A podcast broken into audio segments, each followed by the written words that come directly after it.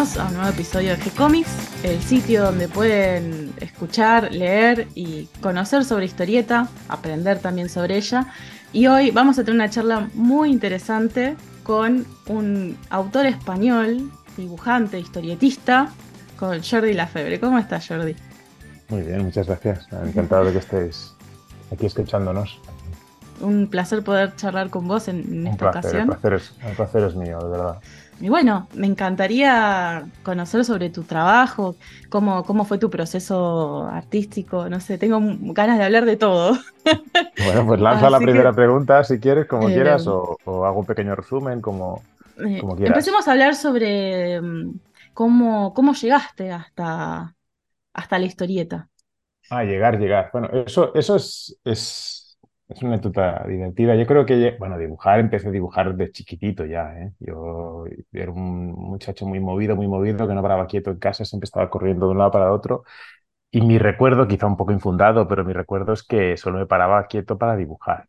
Eh, o sea, yo estaba corriendo o estaba tumbado en el suelo dibujando. Entonces, pero claro, que yo lo que los adultos ya dicen, ah, mira, este muchacho ya con el lápiz ya, ya se pone, ¿no? Y uno va alimentando esa, esa imagen de sí mismo, pero además me encantaba, me disfrutaba muchísimo. También otra anécdota es que me levantaba muy temprano en casa y para no despertar a mis padres ponía la tele, ponía los, los cartoons en la televisión, pero los ponía sin sonido porque, porque no quería despertar a nadie y estaba horas viendo la tele solo las imágenes. Así que eh, para mí las imágenes siempre han sido muy, los dibujos en particular siempre han sido muy, muy fuertes, ¿no? Luego también tengo la sensación de que me costó, me costó aprender a leer un poquito más que al resto. Yo no, quizá no iba rezagado, pero eh, yo no entendía nada. En cambio, cogía un TVO, cogía una estudieta y, y, y aquello, yo era feliz, ¿no? Así que las imágenes, los dibujos en particular, siempre me han acompañado toda la vida, toda la vida. Entonces ya creo que con 16 años ya era el muchacho que a pesar de estar en el instituto ya todo el mundo sabía que iba a ser dibujante, ¿no? Nadie lo dudaba, me pasaba, dibujaba muchísimo, hay varios episodios, no ya aquí a contarlos todos, pero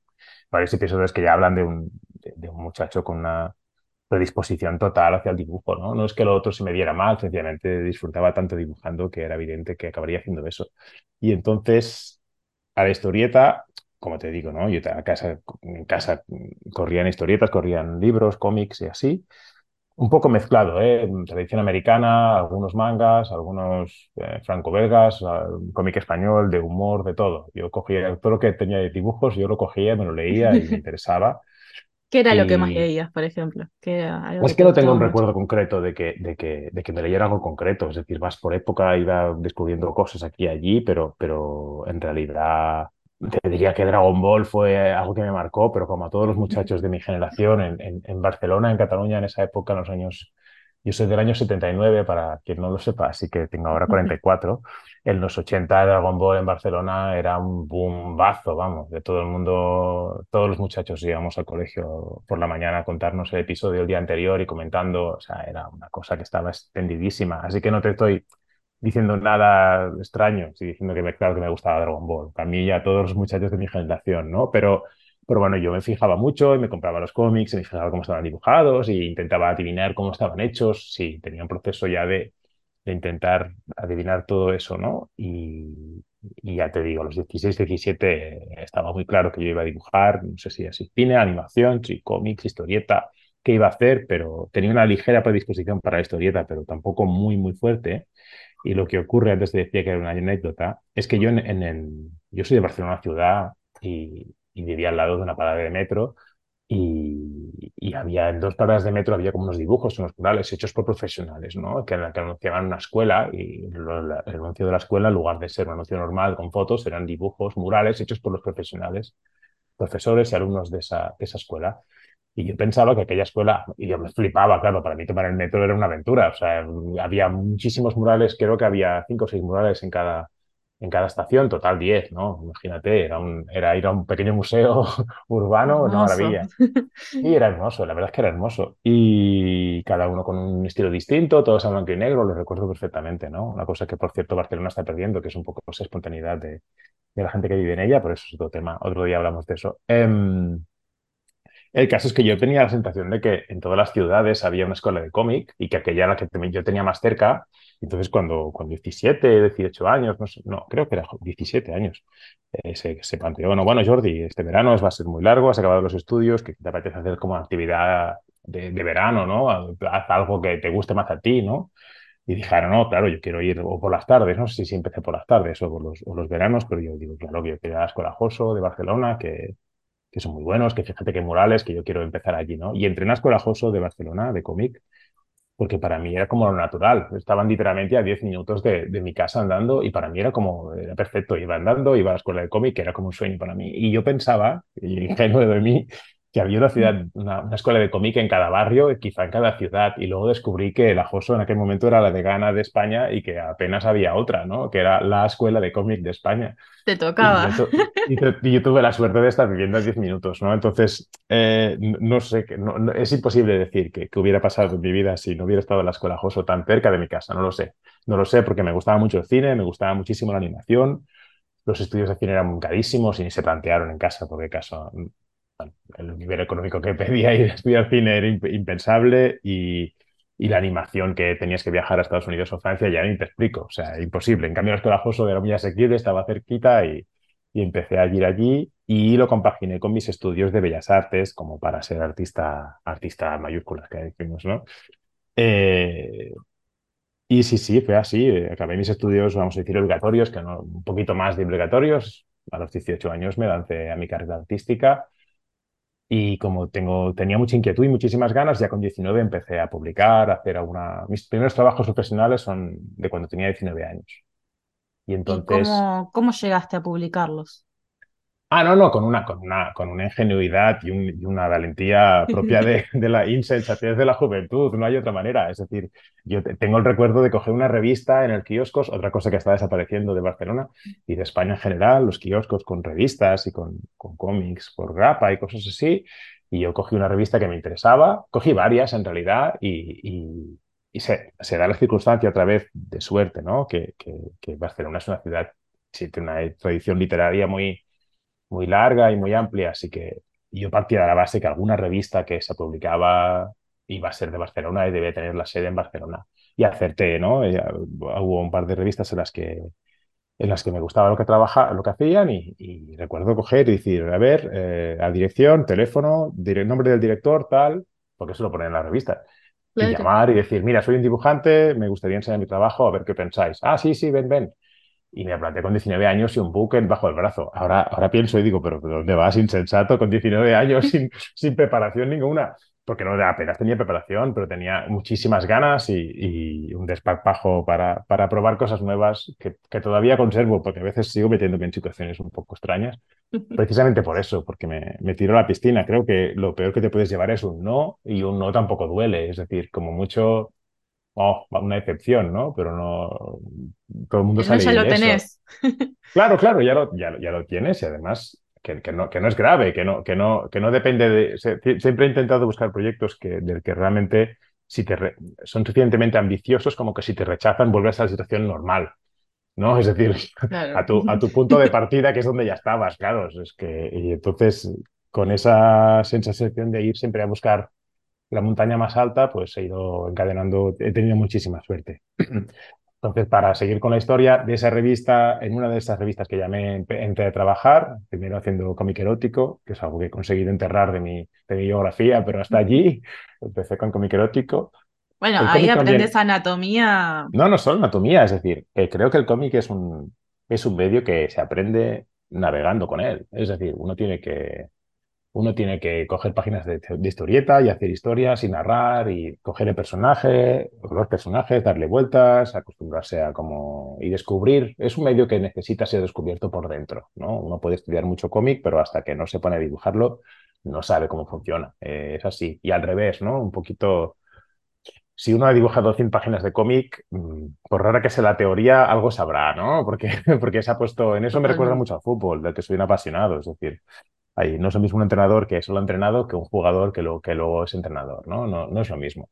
Y en ese caso yo tenía muy claro que quería publicar desde, desde, desde el principio, cuando estaba en Bellas Artes, ya acabé la y había hecho algunos trabajos, pero vi enseguida que el cómic es un medio que te expulsa si no practicas, porque pierdes mano, pierdes, pierdes finura, es, a veces es un poco...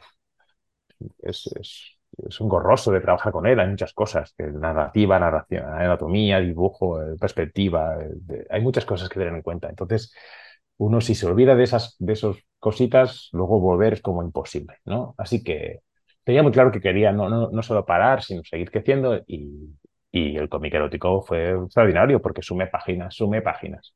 Página, página, página, sí, el cómic erótico, pues lo escribía yo y yo me obligaba a había unos diálogos al, al principio y al final de las historias. Así que había, había, había material para practicar y para temárselo. Y otra cosa que, visto en perspectiva, yo creo que, vale la pena, es que, que siempre me lo tomé todo en serio. Nunca he hecho un trabajo que diga, no, no, esto, este trabajo es, es tonto, no a ver, la pena que me rompa la cabeza. Yo, me, yo doy el todo por el todo en cada, en cada trabajo que he hecho y me llevo mucho más de lo que me pagan. Es decir, porque, porque yo aprendo mucho y porque practico cosas o pongo en riesgo cosas que ya sé, las pongo en riesgo para, para sacar conclusiones nuevas. Así que eh, siempre se puede investigar y siempre uno puede aprender y, más allá del trabajo, de, que te paguen las horas que has trabajado, de los, número de planchas o de páginas que has dibujado, hay la, la, la, inquietud personal de seguir creciendo como profesional. ¿no? Entonces, esos primeros años están plagados de trabajos que, que, que, luego puedes quitar de mi biografía porque no, no, no aportan nada realmente a mi catálogo, pero, pero yo me lo tomaba muy en...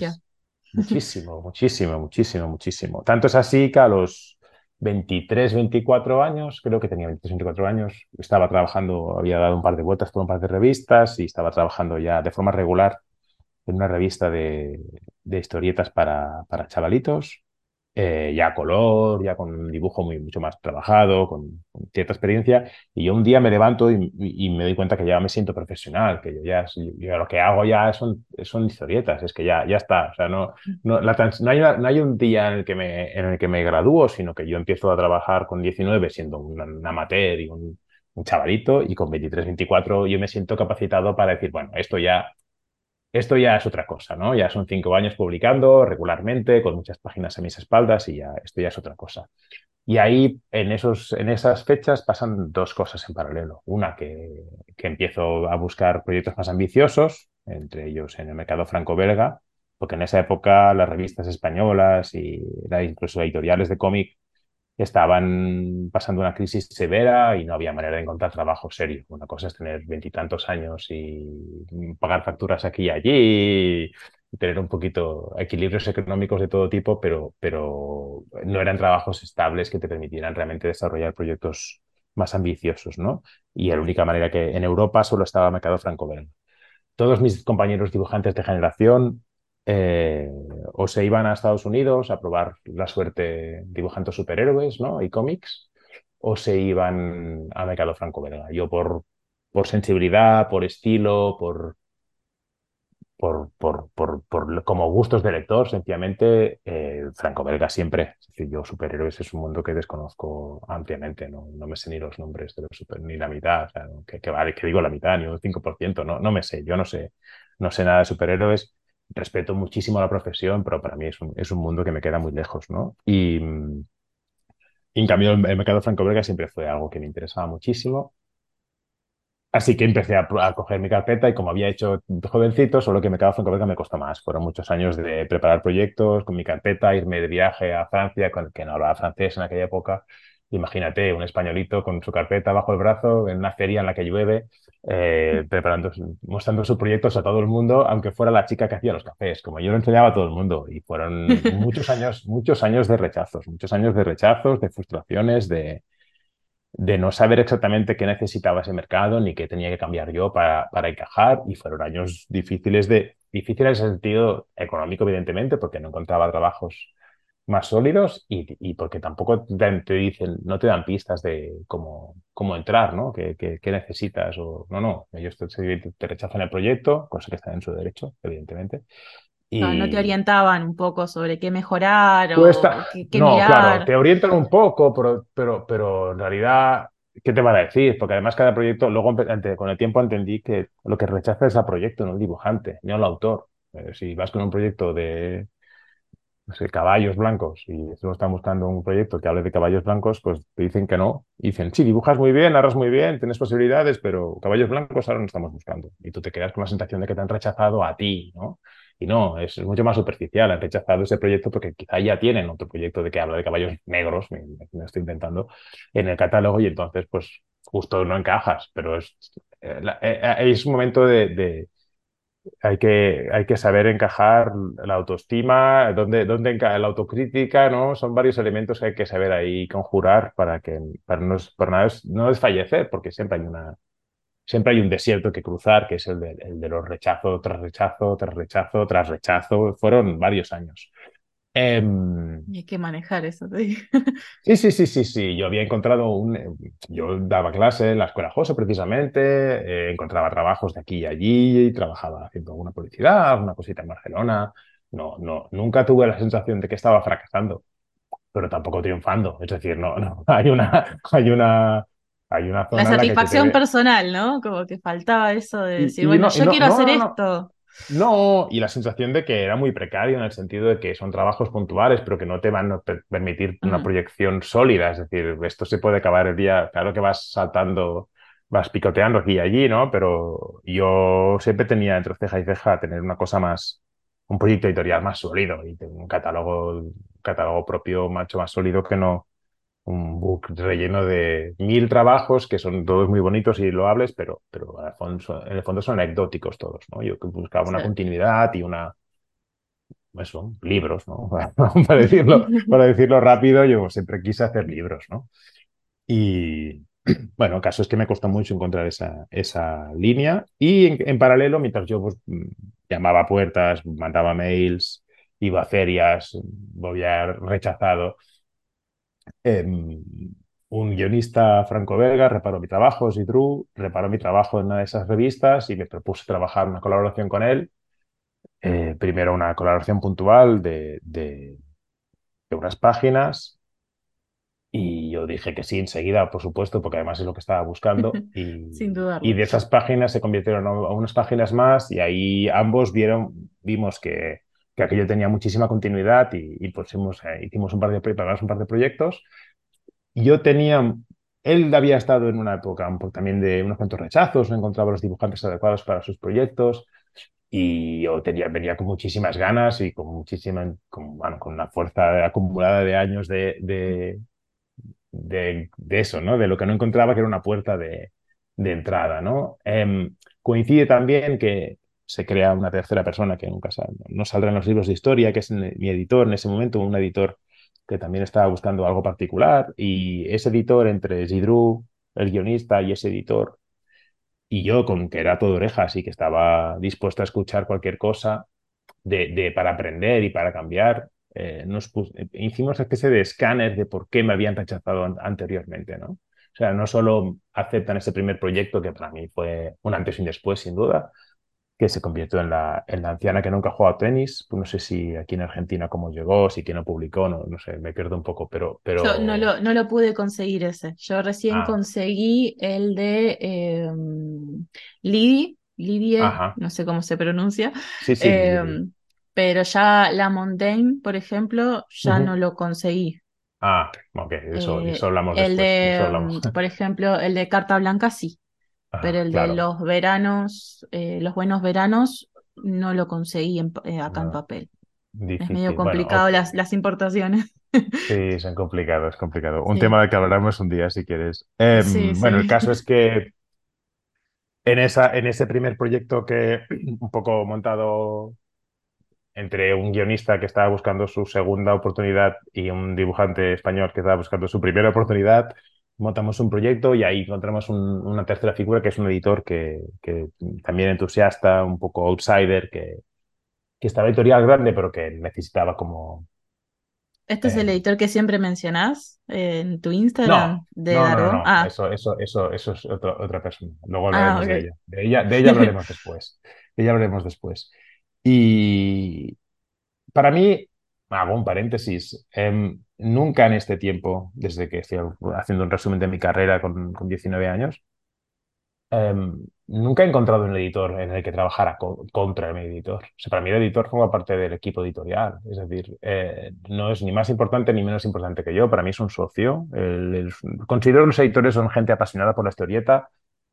Sencillamente no saben ni dibujar ni escribir pero saben hacer otras cosas y, y su trabajo es otro, ¿no? Entonces hay que encontrar el equipo para seguir trabajando. El equipo es importantísimo. A veces el equipo son cinco, o a veces son tres, a veces son dos, pero el equipo es básico, ¿no? Y, y a mí me faltaba precisamente en esos momentos, hasta que encuentro este proyecto en el que encajo, alguien que guiara todo ese entusiasmo hacia un lado concreto. Es decir, yo hacía, probaba muchas cosas que no servían para nada, tenía muchos requisitos gráficos que, que no aportaban nada a la narración. El mercado franco-belga funciona con unas reglas muy sencillas, pero que si nadie te das cuenta, eh, pues estás dando palos de ciego, ¿no? Y, y así me encontraba yo durante años, porque nadie se le había ocurrido contarme esas reglas. Una vez entendidas las reglas, es muy fácil de explicar, de transmitir y de y errores de no cometer pero hace falta que alguien te las diga, ¿no? Entonces, a mí coincide que me las dijeron, cada uno las aprende como puede, y yo las aprendí a palos, a base de rechazos, y luego cuando, cuando conseguimos hacer eso, un escáner de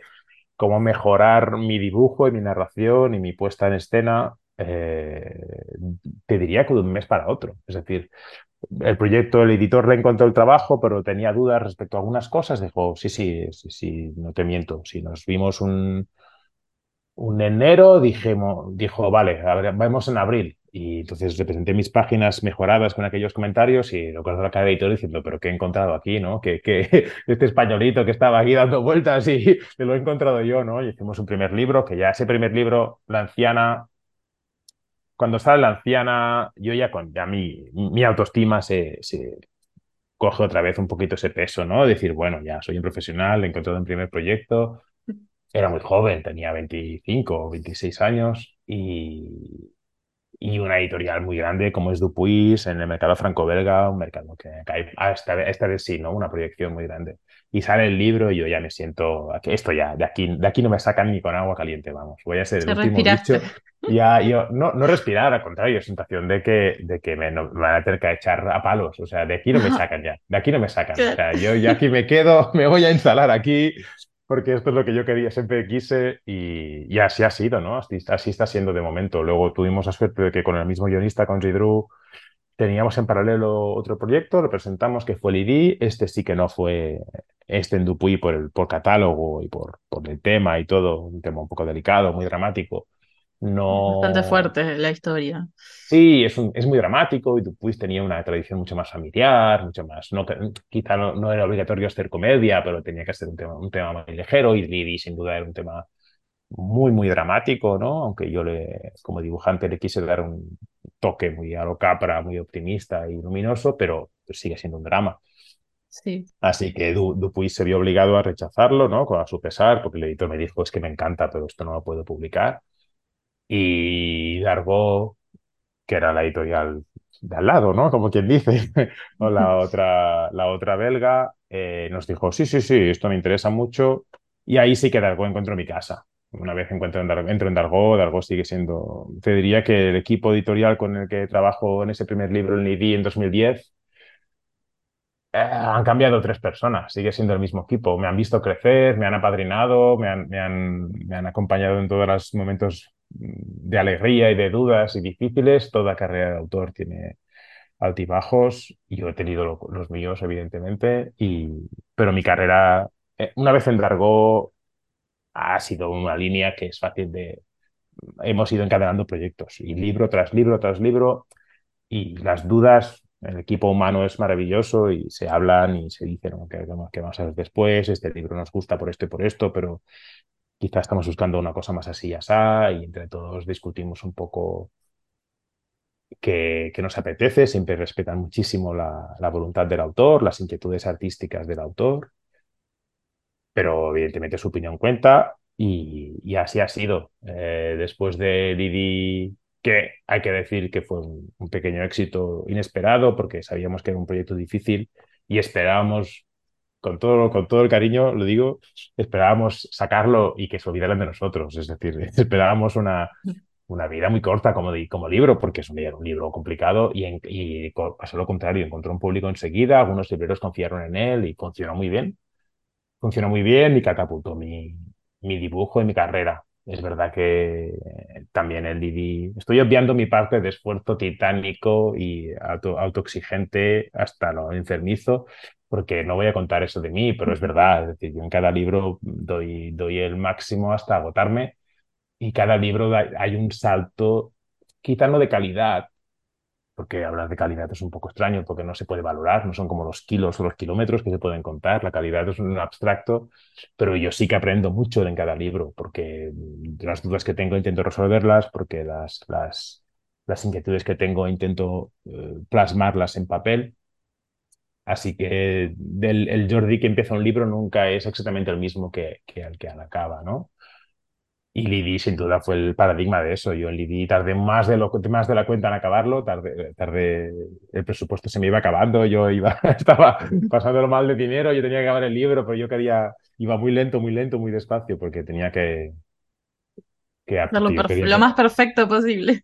No solo perfecto, sino entender un libro, ¿no? A veces buscamos la perfección como una, como algo exterior, ¿no? Como una estética, como una, una pelota a la que coger desde fuera y para mí la, la perfección tiene más, o la, la, que, perfección que no existe, y si existe eh, es, es, el mal al que hay que evitar porque te persigue toda la vida, pero la, la, la, eh, la entidad de un libro para mí se consigue desde dentro, ¿no? Si has entendido qué personajes tienes, qué tipo de decorados necesita, qué narración estás usando, el texto, como, qué, qué mejor manera de acompañarlo. Hay muchas cuestiones un poquito filosóficas, si me apuras, de, de una historieta que, que no tienen nada que ver con la estética final, pero sí con, con, con, el entendimiento de esa obra, ¿no? La que tienes en las manos. Y, y yo eso para mí es, es, es, mi, ha sido mi persecución toda la vida y, bueno, toda la vida no, pero toda mi carrera sí. Y, y en ese libro, eso, Lidi fue, sí que catapultó mi dibujo, sin duda, sin duda. Mi, mi, mi nombre empecé a aparecer con cierta facilidad en, en la prensa, tanto franco-belga como luego se publicó en otros países y el libro tuvo una vida propia. Ese libro me abrió muchísimas puertas. Siempre digo que es el libro, no yo, porque el, libro tiene magia, Lidi tiene una magia particular. Tuvimos la suerte de hacer un libro que tiene una magia particular. Eh, también catapultó el nombre del guionista que estaba buscando su segunda chance para, para reivindicarse y la encontró con ese libro. Y a partir de ahí, pues a seguir trabajando como, como, como apasionados que somos, ¿no? Eh, vinieron dos libros más, La Mondén, que son dos, policiales, más difíciles, más oscuros, eh, en los que me puse retos mucho más técnicos de dibujo, mucho más clásico, en los que fracasé rotundamente. no me considero en absoluto dibujante clásico, no, no, no soy capaz, no tengo ese nivel técnico, no soy, no soy ese tipo de dibujante. La Mondel funcionó, pero, pero yo cuando acabo la Mondel me doy cuenta que esa persecución del, del, del clasicismo no la puedo perseguir porque voy a, voy a morir en el intento. Y, y ya empiezo de la Mondel, salimos con... yo tendría la inquietud de crear personajes y acompañarlos durante tiempo y se hace una serie que es Los los buenos Veranos. Los Buenos Veranos son... Siete, hicimos seis tomos, con muchísimos altibajos, problemas de agenda, problemas de planning, problemas de calendario, todo tipo de y alegrías. El público nos sigue, hay un, descubrimos un público familiar al que habíamos dejado un poco de lado, porque con Lidi y con la Monden, que son policiales, policiales y dramas, el público familiar no viene ¿no? a comprar tu libro. En cambio, con la, los unos veranos, poco a poco nos vamos descubriendo que tenemos un público familiar que nos, nos sigue. Yo lo sentí ese un poco más personal, porque también tenía el, el, el, el papá, era dibujante también. Y era bueno, eh, espera, tengo que terminar la entrega para poder irme de vacaciones. que... el, el, yo siempre suena por orgullo, pero es verdad, yo siempre he puesto mucho de mí mismo en todos los libros. Eh, cuando es un dramático cuesta más de ver la parte personal que has puesto, pero yo me proyecto especialmente en los protagonistas, pero todos mis libros y mis, mis personajes los tomo como propios. Al final de los buenos veranos son, mi familia. Es, después de seis libros me los quiero como mi familia, ¿no? Y literalmente en el primer tomo, como sabía que íbamos a dibujar varias veces, dibujé a, son gente de mi familia. el, papá de Buenos Veranos se parece más a mi papá que a otra, a otra persona. Solo que le puse las gafas de Franken. Por aparte de las gafas de Franken, es mi papá. Eh, muchachito, se parece mucho a mí a su edad, con, con 10 añitos. Eh, la hermana morena con gafas es mi hermana. Mi hermana es así, totalmente. Era así en su época, ahora ya tiene 47 años y claro, no se parece, pero en ese momento era así. Y la chica rubia es mi mujer cuando, cuando tenía 10 años, ¿no? Y la niña, la otra niña es, parece mucho a mi hija mayor, ¿no? Es decir, proyecté muchísimo de mi, de mi vida, no solo anécdotas personales, sino muchísimo de mi vida personal, porque para mí eh, más derribo esa frontera entre mi trabajo y mi, y mi vida, más, más siento que hay un, una comunicación fluida ¿no? entre, entre ambas. Así que decidí tumbar esos, tumbar esos muros. Que no haya muro de separación entre mi vida y mi trabajo a veces lleva problemas. ¿eh? No, no es una recomendación que haga nadie, pero yo trabajo así y, da, y da unos frutos particulares, ¿no? Así que sí, sí, la, la, la, Los Buenos Veranos fue una serie que, que consolidó, si me apuras, algo que ya estaba muy bien encarrilado, pero consolidó mi carrera, ¿no? Y luego viene, ya para acabar, Uh, viene por problemas de calendario. Yo siempre había querido escribir, pero no, no me daba la, la, oportunidad de empezar. Me daba mucho reparo. Tengo un respeto reverencial para los guionistas y los escritores profesionales. Siempre lo he tenido.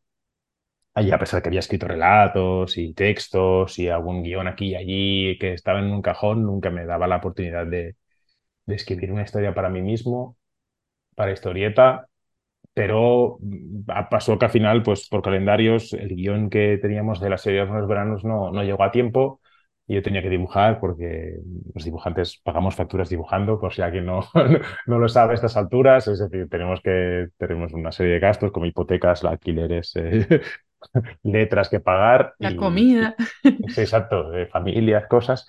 Y, y claro, yo estaba sin proyecto y necesitaba un proyecto y, y, el guion no había llegado, entonces era como dos oportunidades, pasarlo mal esperando un guion o pasarlo mal escribiendo el mío, ¿no? Entonces, es, evidentemente, si uno saca conclusiones de lo que he dicho hasta ahora, me tiré a la piscina sin saber si había agua, como ya he hecho tantas veces en mi vida, y me puse a escribir un proyecto que, que se convirtió en Carta Blanca, y Carta Blanca cambia otra vez, ¿no? Como la película de un, de un, pequeño, héroe, un pequeño héroe, eh, Carta Blanca cam, cambia mi vida. Yo escribo un guion y, y, el libro tiene un éxito mucho más allá del que esperado. Todavía estoy digiriendo lo que supone haber dicho un libro como Carta Blanca, que a la gente le encanta. Eh, y fue hace poquito, además, porque no es que tiene, sí, tiene, tiene un par de añitos, claro. No, es... tiene, sí, tres, tres, tres, tres, dos, tres, no sé, tres. Eh, bueno, 2020 pero no solo... creo que es. No, sí, pero bueno, más el tiempo de escribirlo, dibujarlo. Más el tiempo, claro, claro. Hacer un libro, hacer un libro, pero además, Carta Blanca fue todo. Es decir, eh, lo hice en pandemia, estábamos todo el mundo, literalmente todo el mundo encerrado en su casita. Eh, yo estaba encerrado en casa acabando mi libro.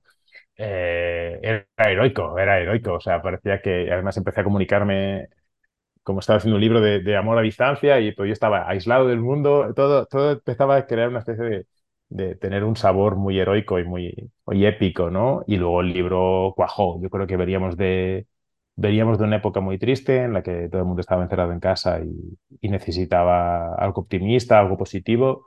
Y yo llegué casi de casualidad con un libro totalmente alegre, que habla del amor a distancia y del respeto al ser humano, que habla de, de, del amor desde, desde la comprensión y la gente, yo creo que necesitaba todo el mundo oír un mensaje así. Y el libro cuajó. Hay libros que cuajan más allá de tu capacidad de entender por qué o explicar por qué. Hay libros que, que encajan porque justo te llegan en el momento adecuado y te lo lees y, y te das ese sabor que necesitabas y creo que Carta Blanca es eso. Es decir, hay muchísima gente que, que se ha sentido identificado con el libro y, y el libro, insisto, fue un, una, un, vendimos muchísimos en Francia, en, Franco, en el mercado franco-belga, en Francia, en Bélgica, traducido a 14 países, una cosa, una cosa totalmente inesperada, ¿no? Y además nace el Jordi guionista, el Jordi que decide que seguir escribiendo, que, que eso no ha sido flor de un día, sino que ha decidido seguir escalando montañas, ¿no? Cada vez más altas, cada vez más nevadas, cada vez más frías y más difíciles, pero yo con esas estoy. Y después del Carta Blanca ya me, me lancé con mis dudas, mis inquietudes, mis inseguridades, eso va con el paquete, pero a escribir un siguiente guion del que ha salido ahora, va a salir el próximo 13 de octubre mi, mi siguiente libro. El de Je suis le silence. Je suis le silence. O algo así. Sí, Yo sí. no sé francés. Leur silence se puede traducir al castellano fácil diciendo soy su silencio, ¿no? Soy su silencio, así que no, no, no lo leemos así. Estamos todavía trabajando en la traducción al castellano, no sé, no sé exactamente el título final cuál será, pero bueno, más o menos irá por ahí. ¿Y, de qué trata? eh, no tiene nada que ver eso que tenía, así como Carta Blanca, es su historia de amor, con, con un tono de comedia y un tono muy, muy, muy literario. El, el Jesse Los Girons no, no se parece en nada, quería salir totalmente de, del contexto y sacar mi otro lado más, más canalla, si me apuras, y es un policíaco, es un género negro que, que me gusta mucho como espectador y como lector, pero que, que como guionista nunca había tratado, ni mucho menos. Así que es un policíaco, pero eh, el personaje principal tiene una enfermedad mental, tiene, es bipolar, aunque no lo relevo, no, es ningún spoiler, pero en el libro no queda claro. El caso es que es evidente que tiene un problema de enfermedad mental porque ya en la primera página sale con su psiquiatra, así que ya te puedes imaginar. Y, he mezclado muchas cosas que me gustaban. He mezclado el género negro, sin duda, es un policial, un, poco la gata Christie, hay un muerto y hay que descubrir quién es el muerto, pero también es una comedia porque me gusta hacer el tonto y hacer reír a la gente, pasarlo bien. Eh, Es un libro optimista dentro de lo que cabe. Pasa en Barcelona porque Barcelona está en mis raíces de autor literario y, creo que es una ciudad que tiene muchísimo, muchísimo que aportar todavía y hablamos a veces de, de ciudad. Imagino que pasa lo mismo con, estas ciudades míticas, ¿no? Con, este postcapitalismo que vivimos todos, que estamos recordando más la ciudad que fue que no que la ciudad que tenemos, ¿no? Todo el mundo piensa en, bueno, en Buenos Aires, ir más lejos, o Montevideo, o Nueva York, o París mismo. Tenemos esa imagen idealizada de la ciudad y luego vas allí y te quedas como, oh, esto no es lo que me había encontrado, ¿no? Pues que es que pasa, pasa en todas partes, porque este, este tardo capitalismo en el que vivimos se lo carga todo, lo destruye todo, solo que hace que poner la misma, los mismos escaparates en todas partes, ¿no? Así que me apetecía mucho reivindicar la Barcelona en la que nací, la Barcelona que yo recuerdo, pero es una, la historia es, pasa en, en la actualidad. Sencillamente intento poner un foco en una ciudad distinta a la que te vas a encontrar en un anuncio de publicidad, ¿no? Claro. Y, y pasa en Barcelona, es un policíaco, y hay comedia, y hay un poquito de todo. Hay también un poquito de crónica social y mis personajes secundarios histriónicos locos y dibujados un poco de forma rocambolesca como, como a mí me gusta dibujar, ¿no? Hay, hay una mezcla de todito, de todo. Es, es, es- a ver si, a ver si os gusta, o sea, a ver si os gusta. No sé, tengo, tengo curiosidad. Esperemos que llegue. No creo que vaya a llegar en octubre, ¿no? Claramente va a salir Mm, en francés, pero, no, pero bueno, en cuanto salga en, en, castellano, la espero que versión en, llegue. Sí, no, la versión en castellano saldrá creo que en primavera. Eh, tenemos que traducirla bien, no, no hay prisa, no hay prisa. Los libros, las prisas para los libros son malas. Sí, Eh, a mí me gusta coger, coger los trabajos y hacerlos bien y ya. Eh, el trabajo, el original sale en francés, que hemos trabajado el texto muchísimo, muchísimo y, y lo acabé hace un par de meses apenas, no, no, no hubo tiempo de más, así que no, el la, la versión castellana llegará, no, no, no, no se apuren, no se apuren, llegará, llegará. No, tenemos paciencia, tenemos paciencia. ¿Y escribís los guiones en, en castellano o los escribís en francés? Ujú. Lo escribo en castellano, yo hablo francés porque he aprendido a, a hablarlo como, pues, insisto, como un futbolista que se va a, a jugar sus partidos a Italia y aprende su italiano, pero, pero, pero no, yo hablo francés un poquito, eh, para nada literario, eh, mi francés es de la calle. Y lo escribo en castellano y tengo la suerte, antes preguntabas por, por esa editora de la que siempre hablo con, en mi Instagram. La verdad es que antes hablaba de, del equipo humano que hay en Dargo. En ese proceso en el que crezco como autor dentro de Dargo, hay la figura de Ryun, que es mi editora, que, que al principio era asistente editorial y poco a poco va cogiendo responsabilidades y un día pues sube, sube, sube, ¿no? Su responsabilidad hasta editora y, y en esa figura de editora eh, mi editor pasa a otro cargo, ¿no? Se jubila, me acuerdo exactamente que, que- o creo que subió de, no se jubiló, pero que pasó de cargo y ya empezó a ocuparse de menos autores y, y nada dramático, fue algo muy natural y sencillamente un día la que hasta aquel momento era mi, la asistente editorial que te, te ayuda mucho, te acompaña en, en los procesos de pues más de día a día, de facturas, de archivos, de ordenador, de reuniones, de links, de cosas así, pues un poco ya empiezas a ser tu, editora, ¿no? Que tiene una opinión al respecto de tu carrera y, tu, y te propone cosas y, y en la que hablas ya de, de conversaciones un poco más de calado. Y sencillamente es una cuestión generacional. Cuando tienes una editora que es de tu misma generación, con la que ya, ya llevas trabajando años, que no hay un primer día de presentación, sino que sencillamente ya, ya es conocida, sencillamente la, la, relación pasa a una, a una, etapa siguiente, que es la de autor-editor.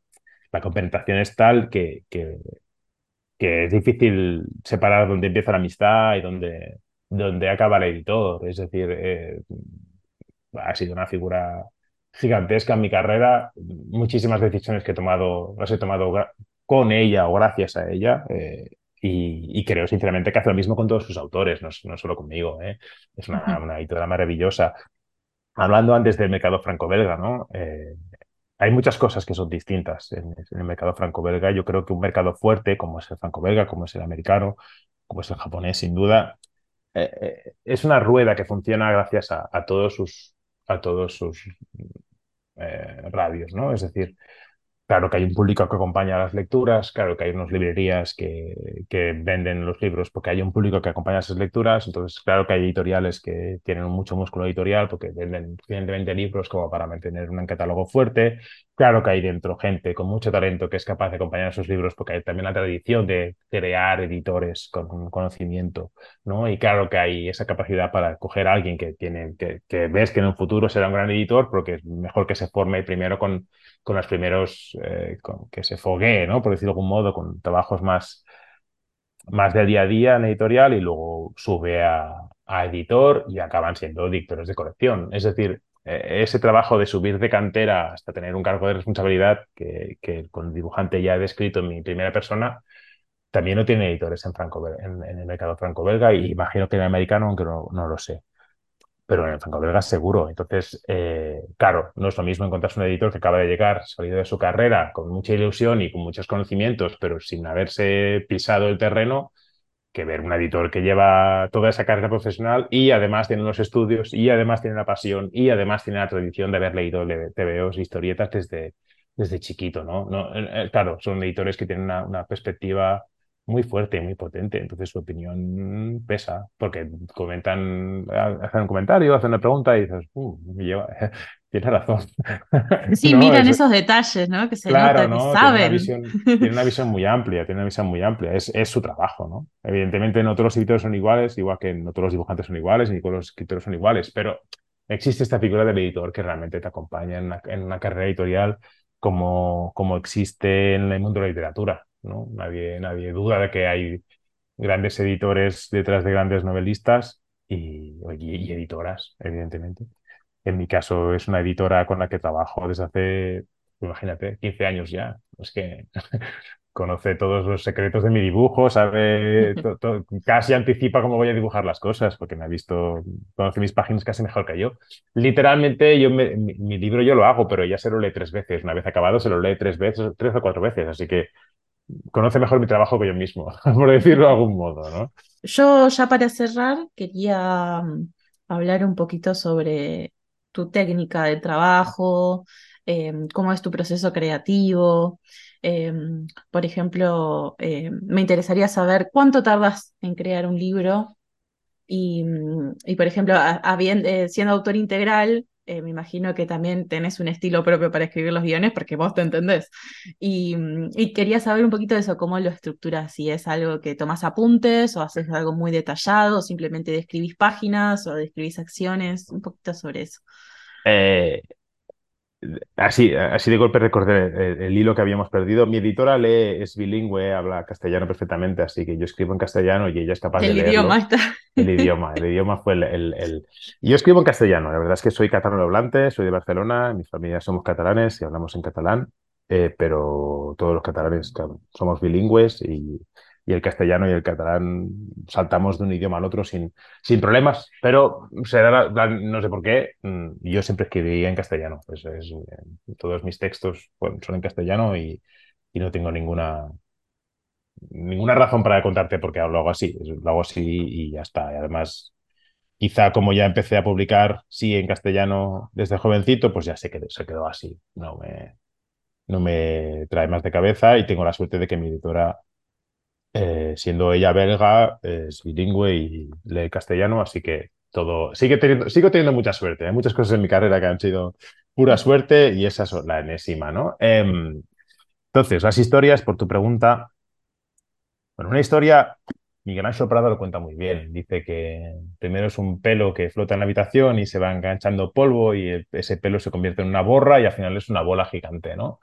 Eh, una idea, yo, yo digo, yo uso una metáfora poco distinta, pero sí que es verdad. Eh, crecen, las historias crecen, ¿no? Em, y yo estoy entre dos, sin exagerar, ¿eh? aunque la gente se va a asustar, yo estoy entre dos y tres años recopilando ideas y pensando qué quiero hacer. Dos, tres años es una buena cifra. Eh, intento encontrar temas que me gustan, intento encontrar temas dispares y luego encajarlos. ¿no? Eh, hay varias cosas de las que quería hablar en Carta Blanca, por ejemplo, quería hablar de, del amor a distancia, quería hablar de, de qué es el amor hoy en día, el que replantear el romanticismo, porque el romanticismo clásico, por ejemplo, plantea una fuerza mayor que el amor y esa es oposición, ¿no? A veces en, Romeo y Julieta es la familia, ¿no? El estatus social o la distancia, pero hoy en día, ¿qué, es tan fuerte como que una relación, una pareja no puede estar junta, ¿no? Entonces yo quería hacer esa pregunta, que creo que vale la pena replanteársela, y... pero con eso no es suficiente y, y el caso es que, bueno, eh, yo estoy dos, tres años recuperando ideas y recuperando sensaciones, a veces inquietudes, ¿no? Son más que certezas de lo que quiero contar, son preguntas que me hago, ¿no? Como ciudadano, como autor y como esto, si, me hago, si hago un libro, quizá para el final del libro tengo la respuesta, ¿no? plantear preguntas, ¿no? Más que, más que otra cosa. Durante esos dos, tres años, evidentemente no es que esté ocho horas al día eh, pensando en eso. Es, son, uno va dando vueltas, pensando, eh, bueno, películas, apunta una idea, se apunta una cosita. Yo suelo apuntar poco porque parto de una, de una idea algo arriesgada, que es que si una idea se me, se me olvida es que no era, no era suficientemente buena. En cambio, si una idea se me está en se me queda en la cabeza ahí flotando como que impertinente ahí, que no, que no se va, que no se va, bueno, bueno, vale, vale, ya te voy a hacer, te voy a hacer, ya te voy a hacer un libro, pero déjame en paz, ya está, está bien, ¿no? Es como que es una cuestión de insistencia.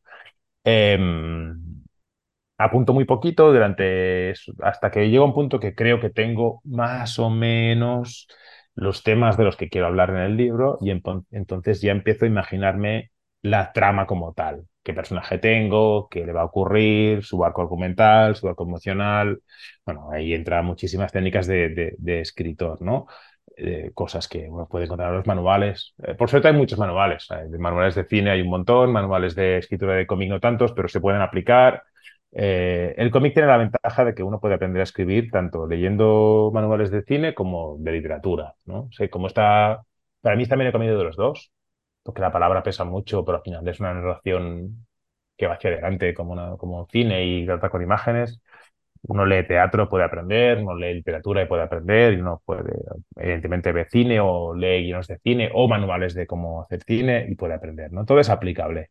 Tengo amigos que, tengo compañeros de trabajo que vienen más de la literatura y tengo compañeros de trabajo que vienen más del cine o del propio, de la propia historieta, evidentemente, ¿no? El caso es que intento picotear un poquito de todo porque me apasiona y porque soy curioso en ese aspecto. Bueno, eso, una vez tienes las ideas, las ideas principales, ya empiezo como a intentar cuadrar una trama eh, en mi cabeza, siempre en mi cabeza, voy dándole vueltas a la película, ¿no? Es como imaginar cuando es chiquito, yo intento, hay un momento en el que, el que puedes ver la película casi entera de lo que va a ocurrir en tu cabeza, ¿no? Te la proyectas una y otra vez en ese momento en el que llevo. Sí, sí, sí, exacto, exacto. Es como, ya ahora que, ya ahora que, ¿cómo la bajo, no? Eh, correcto. Entonces ahí entra una técnica de, escritura de guion contada mil veces, que es la de las fichas, ¿no? Me hago fichas por escenas y en esas fichas no solo hay una pequeña descripción de la escena, sino me hago apuntes de esto, deja el personaje en qué situación, positiva, negativa, me hago apuntes de si es la principal o la secundaria, me hago apuntes de si trata más de, si es más de acción o más emocional, entonces intento que el guion entero quede equilibrado, dando varios sabores a la historia, ¿no? Hay que tener un poquito una pizquita de amor, una pizquita de humor, quiero decir, una pizquita de acción, una pizquita de, de trama del personaje, bueno, hay, hay un poquito de todo, intento que me quede, me hago las fichas de distintos colores, como los post-its de verdes, amarillos, rojos. Si es solo de un color, malamente malo. Si hay varios colores y están equilibrados, como una buena Macedonia, entonces ese libro tendrá más sabores, ¿no? para mí es una obsesión que el libro tenga, que tenga muchos sabores y tenga variedad de, de propuestas para el lector, porque hay muchos tipos de lectores y me gusta pensar que hay muchos lectores distintos pueden llegar a mi libro de forma, de forma natural, ¿no? Y con las fichas, pues ya uno ya, ya empiezo a, una vez tengo claras las fichas y tengo la escaleta de escenas, como de principio a fin, para mí es muy importante saber cómo voy a acabar, como que, el, que el libro esté casi planteado de pe a pa. Eso sí que para mí es muy importante. Si es un libro más corto, pues hay menos escenas. Si es un libro más largo, hay más escenas. Pero a mí eso de lanzarme a escribir sin saber cómo va a acabar me parece una valentía de la que no soy capaz. No, no, no, sé si lo haré nunca. Yo necesito. tanto no te tiras a la pileta. No, no, no, en, eso, no, eso no, no, me tiro. No, porque, bueno, a mí yo disfruto mucho como lector cuando el, cuando el autor me anticipa algunas cosas y me plantea. Eh, creo que la lectura que da placer es una lectura, en mi caso, la que ya sabías que, ah, esto me lo habían avisado que acabaría así, como hay una cierta hay un cierto encontrar ese final que ya anticipabas, ¿no? Y para anticipar eso hay que saber, hay que saber dónde vas. O eres un, eres un genio. Entonces ahí yo lo veto, yo no soy un genio, y soy un ser humano muy normal. Así que intento tener claro el final de la historia y el arco de los personajes para, para poder anticipar según qué cosas durante la historia, ¿no? Y ir poniendo esas anticipaciones en, en cierto ritmo para ir creando ir subiendo poco a poco la, tensión o, creando un arco, o como llaman como quieras. Bueno, eso se nota en Carta Blanca. Incluso empezaste desde el final. Correcto, claro. Yo, lo iba leyendo y notaba que iba como. Mencionó la librería, bueno, en el siguiente capítulo habla de la librería. Claro, Después mencionó otra cosa y lo vas. Y decís, ah, de acá viene, acá, acá lo conocieron, acá apareció. Y está muy bueno. Eh, yo, yo, comparto eso, me, me gusta mucho. Ir encontrando ah. esas pequeñas miguitas que van haciendo el camino. Hay una, hay una teoría para escribir que es justo la contraria, ¿eh? que es de te, lanzas a la historia y, y, autores de una talla gigantesca como Stephen King o Haruki Murakami dicen que, que, es que se ve un libro sabiendo cómo va a acabar, es, no, hace, no vale que lo escribas, ¿no? que no vale la pena escribirlo. Y yo no voy a ser, yo voy a ser yo el que contradiga semejante afirmación de dos autores como ellos. Yo no me atrevo a hacer eso. Yo necesito saber, vamos, de pe a pa todo. Sí, si no sé todo eso, no, yo no me siento capaz de ponerme a escribir. Y menos una historieta que, que va por ese dibujar, si es que, que, son muchas horas. Imagínate que, que, estoy dibujando, llevo 30 páginas dibujadas y me doy cuenta que el final no es otro y tengo que cambiar cosas del personaje principal. madre mía, no, no, no, no, Para mí es horror, horror, horror. Huyamos. Eh, yo una vez tengo claro la escaleta, de me pongo a escribir escena por escena, los diálogos. Y los diálogos, pues insisto, ahí sí que hay una tradición muy, muy clara de, que es un diálogo de historieta, especialmente en el mercado franco-belga, que tiene que tener un ritmo y hay que... Ahí sí que haber, ahí, ahí tiene que haber leído, tienes que haber leído muchos tebeos y muchos libros para saber un poquito qué es la música, ¿no? De, de ese tebeo, ese diálogo ese tac-tac o ese, creer, porque eh, la, la, página interviene, no es lo mismo un diálogo de teatro que un diálogo de, historieta, que un diálogo de, de, literatura, si me apuras, o de cine, ¿no? Son técnicas distintas y ahí sí que, sí que intento divertirme y ser fiel al, medio en el que me muevo, que es la historieta. ¿Y vos intentás, por ejemplo, que cada... Em, que el diálogo dure cierta cantidad de páginas o, o cómo estructuras el diálogo? Ah, claro, ahí, no sé si se entiende la pregunta. Sé que a veces hay silencios que son como para pasar el tiempo, son como recursos, pero los diálogos de las escenas las trabajás como una vez que ya tenés la página y pones los cuadros o ya lo pensás. El, el, el, el, el ADN de la historieta está el ritmo, el ritmo por viñeta y el ritmo por página. Es, la, estructura. No entender ese ritmo es no, no, no entender que estás haciendo un TVO. Entonces, la, la, la, información que hay en una página o lo que tiene que ocurrir en una página y por ende lo que el intercambio de información que hay o que, lo que ocurre en un diálogo va totalmente marcado por el ritmo que, vale, que va a encontrarse el lector. Eh, en ese aspecto, el teatro es la antítesis. El teatro, el ritmo lo dan los actores. Tú puedes escribir de pe a pa, pa, pa, pa, pa, pa, y es la dirección de esa obra de teatro y los actores los que van a dar pausas, van a acelerar o van a subir o bajar, modular la voz para darle ritmo a la, al texto que puede cambiar completamente de, un, de unos actores a otros, ¿no? Y de un director o director a otro.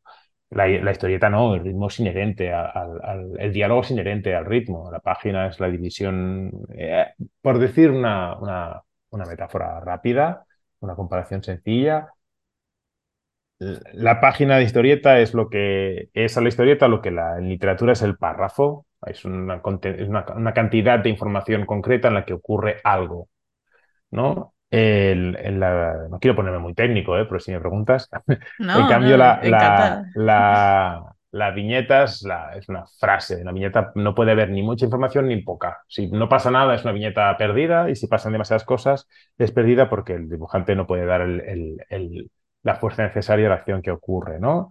Y puede ser muchas cosas. Puede ser el personaje está pensando eso, o el personaje está saltando por un edificio, o el coche se estrella contra un muro. Puede ser cualquier cosa.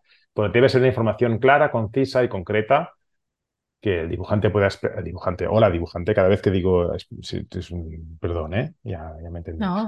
Eh, cada vez que el dibujo debe expresar eso de una forma clara y, y, y inequívoca.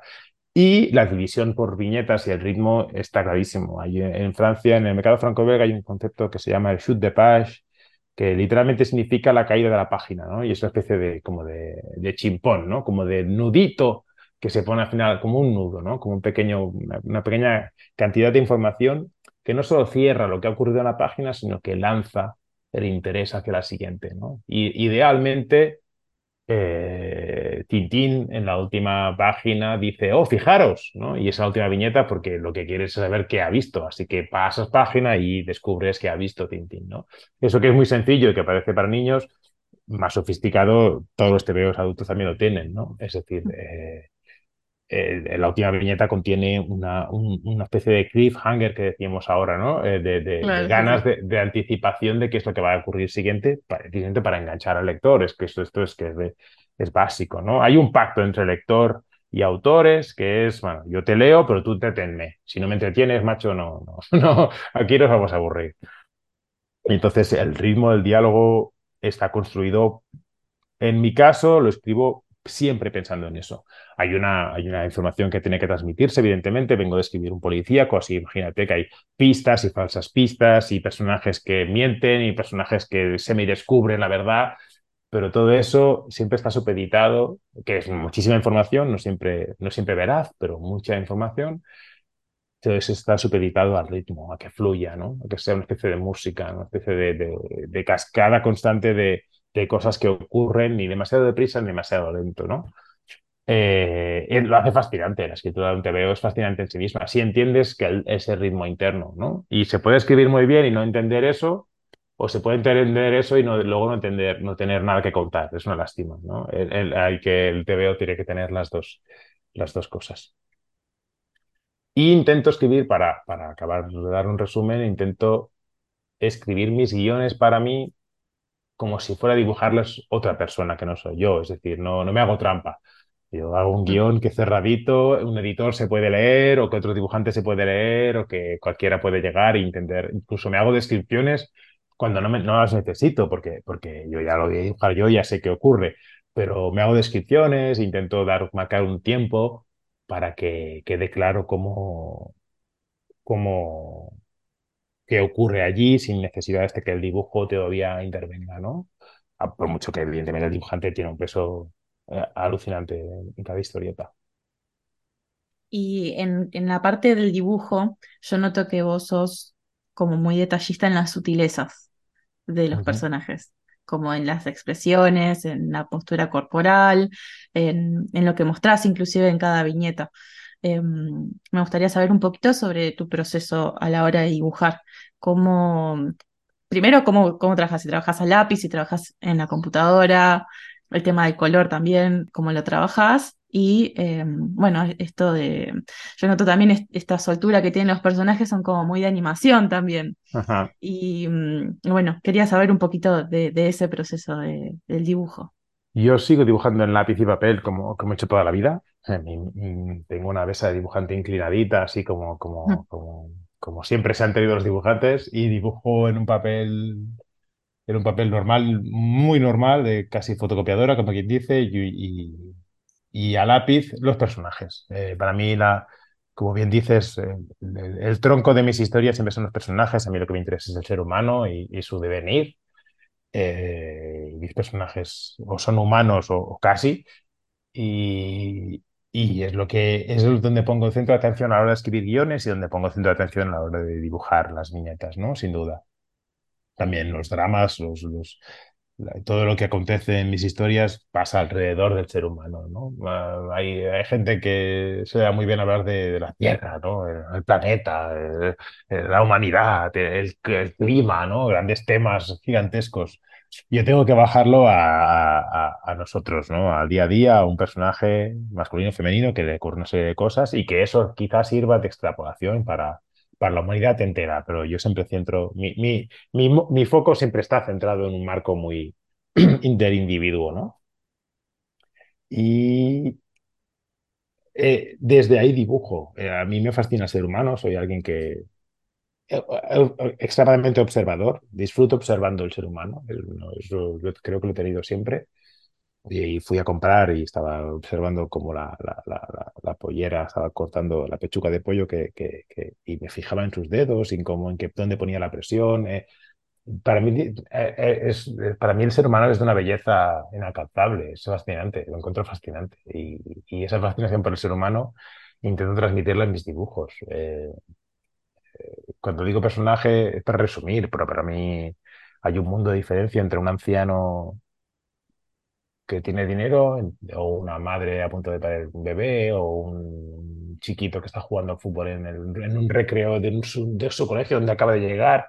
Es decir, a medida que, te, que, que, entras en la circunstancia de cada personaje, te das cuenta que hay millones de sutiletas, como tú dices, para, para cambiar, ¿no? No es lo mismo un personaje con los, con los zapatos, con los cordones atados que, que desabrochados, no es lo mismo un personaje bien afeitado que con, con barba de tres días, no es lo mismo como una mamá con un bebé que sonríe que una mamá que, con un bebé que, que pone cara de cansada y el bebé está dormido, ¿no? Hay una historia totalmente distinta detrás, ¿no? Y, y ahí entra el juego. Al final, eh, la música es, es, fascinante porque son siete notas, ¿no? Y con esas siete notas está toda la historia de la música, o casi, y, el dibujo es fascinante porque no necesitas nada más, necesitas un lápiz, un papel y, depende de dónde pongas el ángulo y dónde pongas la manchita, la historia cambia completamente, ¿no? Unas ojeras o un pelo aquí allí, unos cordenes y cambia todo, ¿no?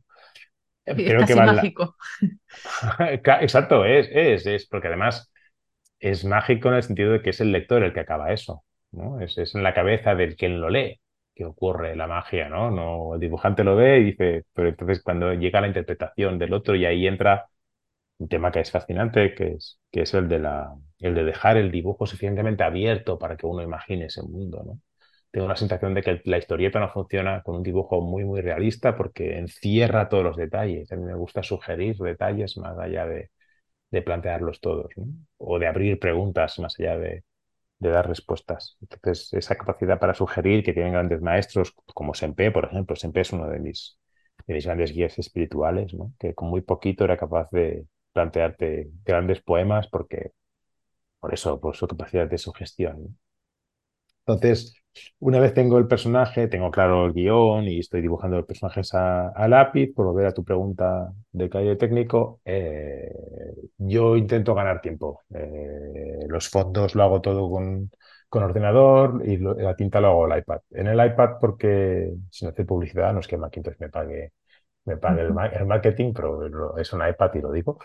Em, Estuve muchos años trabajando con papel y tinta, como los, como los clásicos, con pincel y, un tamaño grande, pero mi espalda dijo que basta ya, Jordi, que tenemos 40 años y te duele todo.